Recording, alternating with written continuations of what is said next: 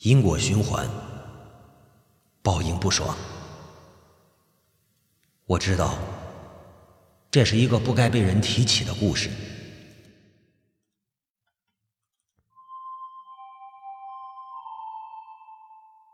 江南的烟雨总是迷蒙而阴郁，梅雨时节，天不见日，每个人脸上的表情。都像那没晒干的衣服，阴沉的能滴出水来。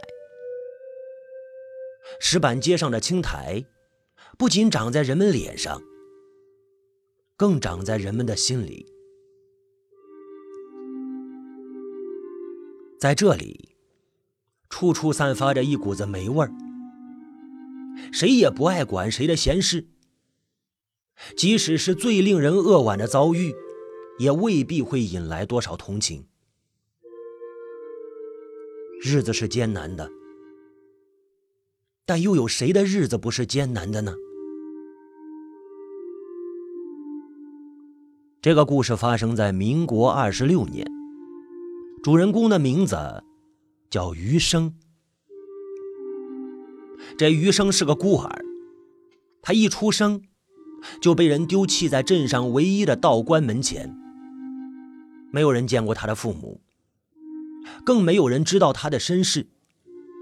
唯一能够证明他身份的东西，就是那只从一开始就躺在他身边的白瓷坛。那似乎是一只极其普通的白瓷坛，圆圆的肚子，窄窄的口子，只是上头还盖着一方长长的老黑布。那天下着小雨。孩子和瓷坛以一种诡异的姿态，静静地停留在道观门前，等待着好心人的收留。然而那年月里，战火纷飞，动荡不安，大家都是自顾不暇，哪来那么多好心人？雨中的台阶上，他们从清晨一直淋到正午。直到襁褓湿透，白瓷坛口上蓄满了水，也没见有人上来瞧过一眼。最终，还是道院的掌门老道朴云子实在是看不下去了，破例将他收了进去。那朴云子当时已经有六十来岁，但是保养得意，看起来要比寻常人年轻许多。除了须发有些花白以外，脸上看不出什么老相。除此之外呢，他的一双眼睛也与常人不同，任何时候见他都如鹰一般锐利，潭水一般的深邃，似乎只需一眼就能把人心给看透了。这朴云子师出茅山，相传道法高深。布阵捉妖、画符镇邪，那都是一把好手，甚至连通天求雨、下地续命这样的高深的玄术，他都不在话下。镇上的百姓都说呀，朴云子的奇门遁甲之术，已经到了可以观古测今、预知未来的境界。余生这个名字，是朴云子起的。余是朴云子的俗家姓氏，至于生字嘛，好像也没什么特别的意思。道观里的弟子们见掌门给这孩子起名叫余生，都在背地里偷偷的笑话，哎，说这老道士是动了凡心了，想给自家留个后。余生，余生，不就是余家的后生吗？关于名字呢？余生小的时候也曾偷偷的问过一回缘由，但当时老道士只是饮着茶，淡淡的说了一句：“啊，你以后自然会知道。”这件事便是过去了。然而弟子们的话虽是胡诌，但是朴云子对这个孩子却也是真心的好。这不是一般的关照，而是既当爹又当妈。无微不至的照拂，就像是在用心呵护一朵小花一般，细致体贴，满含温情。镇上的百姓，凡是去过道观、见过余生的，都觉得呀，这孩子就是朴云子出去偷情生下的孽种。余生十岁之前呢，从没有出过道观，也没有学过道法，因为师傅的偏袒。他童年的幸福得以保全。朴云子名义上虽然是他的师傅，但却从来不教他道法，只让他念书识字，同寻常人家的孩子一般。除了不能出道观这一条，他的确与同龄人无异。但那时候的他，啊是真的很想走出道院。上镇子里头去转一转，看看那道法自然以外花花绿绿的世界。然而，尽管师傅宠他，但对于这个明明十分合理的要求，他却是从来不允许的。关于这一点，是铁的戒律。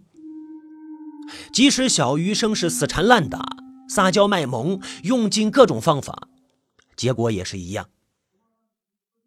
现在还不是时候。每次被他逼得急了，朴云子总会提高嗓门，故作威严地喝止他。那究竟什么时候才是时候呢？小余生不甘心啊，总也忍不住要嘟囔着嘴多问一句：“到了适当的时候，你自然会知道。”朴云子无奈。对于自己这个破例收进来的小徒弟，他总是狠不下心肠去责备。终于，在余生整十岁那年，朴云子亲自抱着余生的白瓷坛，到了大殿之上。那白瓷坛上，仍旧盖着那方长长的老黑布，差别不过是十年过去了。那黑布上头早已经积满了白森森的灰。朴云子将瓷坛郑重其事地放到了供桌上，然后屏退众弟子，只把余生一个人叫到了跟前。大殿之上，三清之前，他带着余生上了香，磕了头，这才摸着他的小脑袋，意味深长地说着。余生啊，你和道法有缘。这是祖师爷赏饭吃。你是为师的关门弟子，从即日起，为师便会正式授你道法。待你学成出师之日，便是你可踏出道院之时。你可明白？师傅，学成大师兄他们那样，算不算得是出师了呢？小余生出门心切，忙问道：“每个人的资质和机缘皆是不同，没有可比性。你只要潜心修习，那一日自然会来。”啊！朴云子望着小余生天真的眼神，突然眉头一蹙。叹了一口气，余生啊，为师已经测知，若干年后我将有劫。你一定要在那之前学一些真本领，否则，否则只恐将来师傅也护不得你周全。朴云子的话。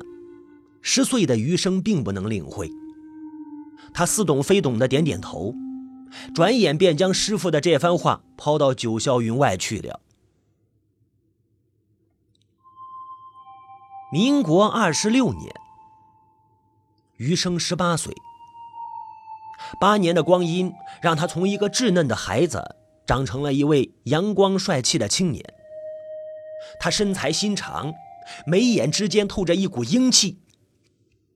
每每穿上青袍，外罩鹤氅，还真有几分超凡脱俗的仙气。在朴云子的倾囊相授之下，那时的小余生已经对四柱八字、卜卦测字、紫微斗数等术数都做到了融会贯通，但是奇门之术却仍旧不甚精通。为此呢，朴云子没少督促他加紧练习。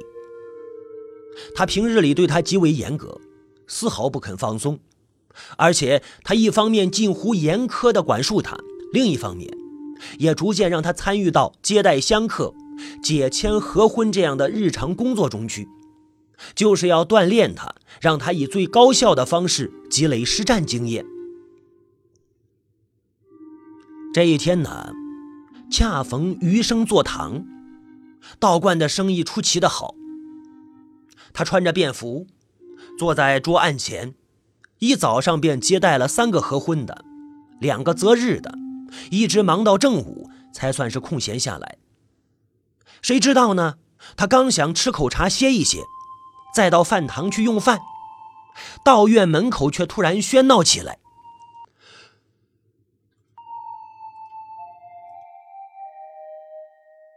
这个点儿，一下子涌来这么多人。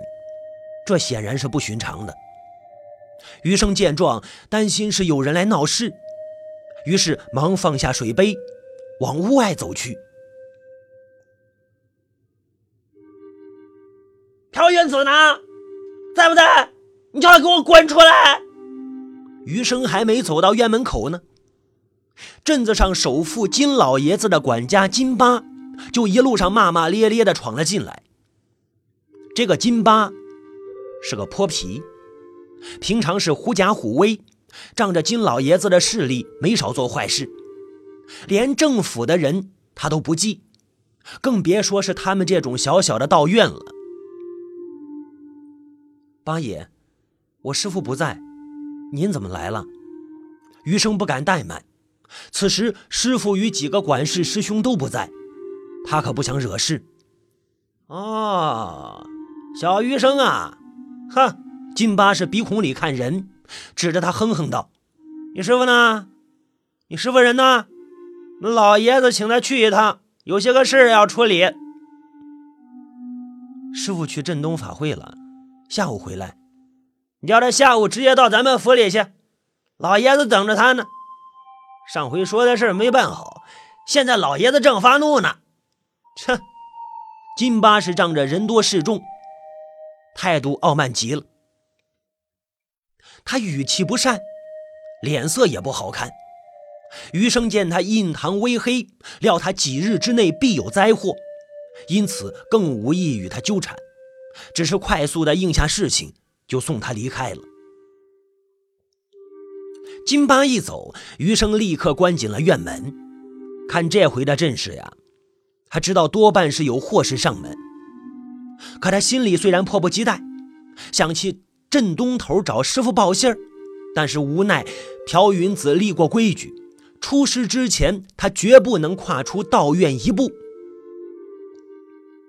前两天暴雨，镇东的小河道里有人溺水，救起来时候已经不中用了。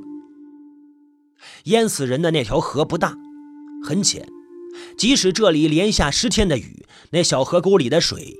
也没能过膝盖，按说是绝淹不死人的，可是那天也不知怎么了，镇上香烛店的老板竟就真的淹死在了里头。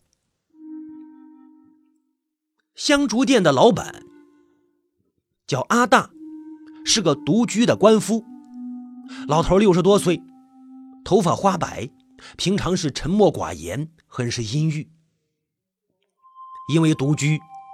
所以人们发现他的时候，他整个人都已经泡胀了，原本皱巴巴的脸肥肿变形，白的发烂。阿大，那是被水鬼拖去的，肯定是水鬼，镇上人都这么说。在江南地方，水鬼这种东西最可怕了，让所有人听了都心里发怵。也正因为如此，阿大死后，镇上就第一时间出面，特意花钱去请朴云子来做了这场超度法会。法会从上午一直做到下午，朴云子带着大弟子们画符念咒、诵经通神，忙到未时过半，才算停歇。然而法事一了，他却全然顾不上休息，连一口水都没喝，就直接与拉着一班弟子心急火燎地往回赶。一路上，朴云子走得极快，与弟子们拉开了好一段距离。这弟子们追在身后，心里都觉得纳闷啊，想不通师傅这究竟是怎么了。他平常是身轻如燕，可是此时看来，步伐却有些凌乱，像是心里装了什么了不得的大事一般，慌得很。一回到道观，朴云子就径直去了余生的房间。这个时候呢？子午禅刚过，余生正在书桌前看书，专心研究符咒。余生啊，别看书了，快随为师来。还没进门呢，朴云子便一反常态，在窗前嚷嚷起来。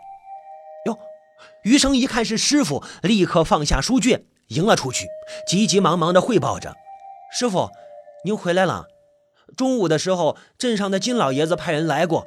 先不提这个，朴云子也没细听，就直接拉起了余生的手，说道：“你这就随我去祖师爷那儿，把你那瓷坛取出来，我们出去一趟。”师傅，究竟出什么事了？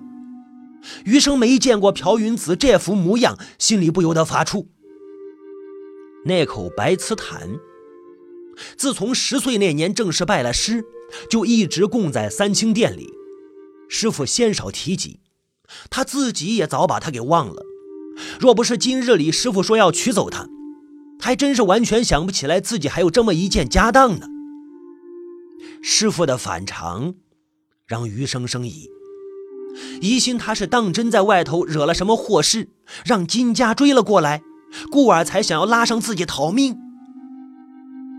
小孩子胡说什么呢？朴云子见他生疑，立刻训了一句：“你不是一直想到镇子上去见识一下吗？为师现在要去金府一趟，想着可以带上你。怎么，你不想去啦？”啊！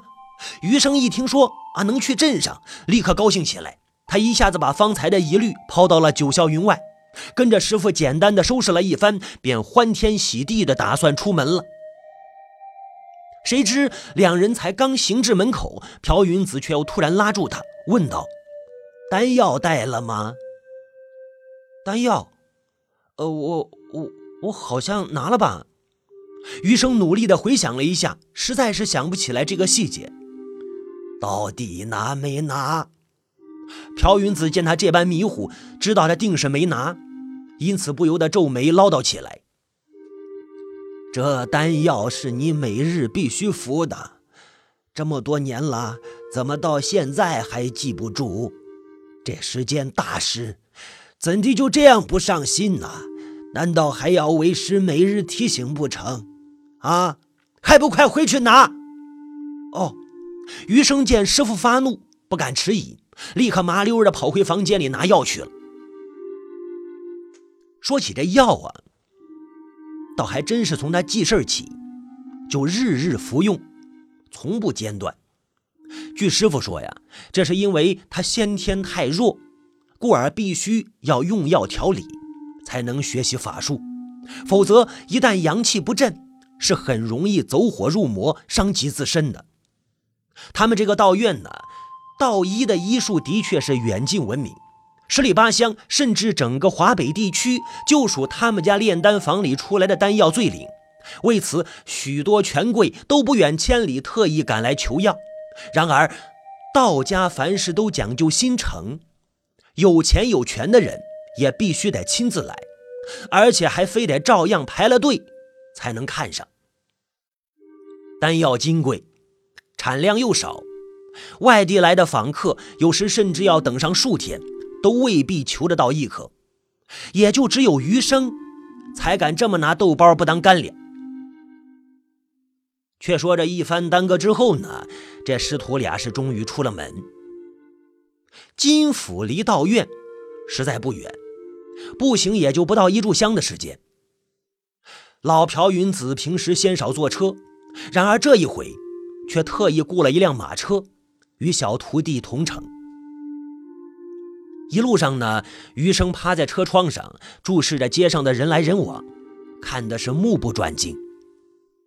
十八年了，头一回踏出道院的他，兴奋极了，就像一个七八岁的孩童一般，睁大了眼睛，对什么都好奇，对什么都忍不住多看两眼，时不时要拉着师傅的衣袖问这个问那个。马车经过一处华丽的二层小楼时，余生突然再一次激动起来。指着那个二层小楼，连声问道：“师傅，师傅，你快看这栋楼，它怎么这么好看呀？上头飘红带绿的，是戏园子吗？”“这是妓院。”朴云子瞄了一眼窗外，淡淡的回答：“妓院，那是一个陌生的名词，余生几乎都没有听说过。那不是出家人该关心的地方。”朴云子告诫道，随即却又补充了一句。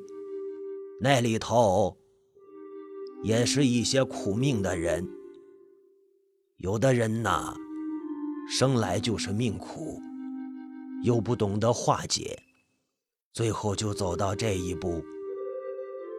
哦，对于师傅的话，余生一知半解。马车渐行渐远，他仍然执拗地扭头往后看着，直到那栋楼房越来越小。渐渐地消失在了巷尾，他才回过头来坐好。只是就在他回头的那一瞬间，他眼角的余光似乎瞥见一个白色的人影从那楼门里头飘了出来。怎么了？朴云子睁眼问道。余生的面色有些难看，他的异样引起了师傅的关注。没没啥。余生低着头，心里毛毛的，突然觉得不安宁，却又说不出个所以然来。哦，朴云子望着自己的小徒弟，有些不放心，于是开口叮嘱道：“金府的规矩大，你一会儿跟在为师身后，一定要谨言慎行，不该听的，不该问的。”就千万不要多事多嘴，知道吗？师傅，那金老太爷长什么样啊？真的像传闻中那样吗？余生的确有些紧张。那传闻中的金老太爷，啊，就像个红眉毛绿眼睛的怪物，他活在镇上每一个孩子的梦魇里，就连余生小时候也不例外。每当孩子哭闹不听话的时候，大人们总会压低了声音，恐吓他们：“再哭，就把你送到金老爷子那去，让他把你当成药引子给吃掉。”不哭了啊！这句话的威力是很大的，因为没有人愿意当药引子。朴云子虽然不会拿这话吓余生，但是道院里的师兄们却会。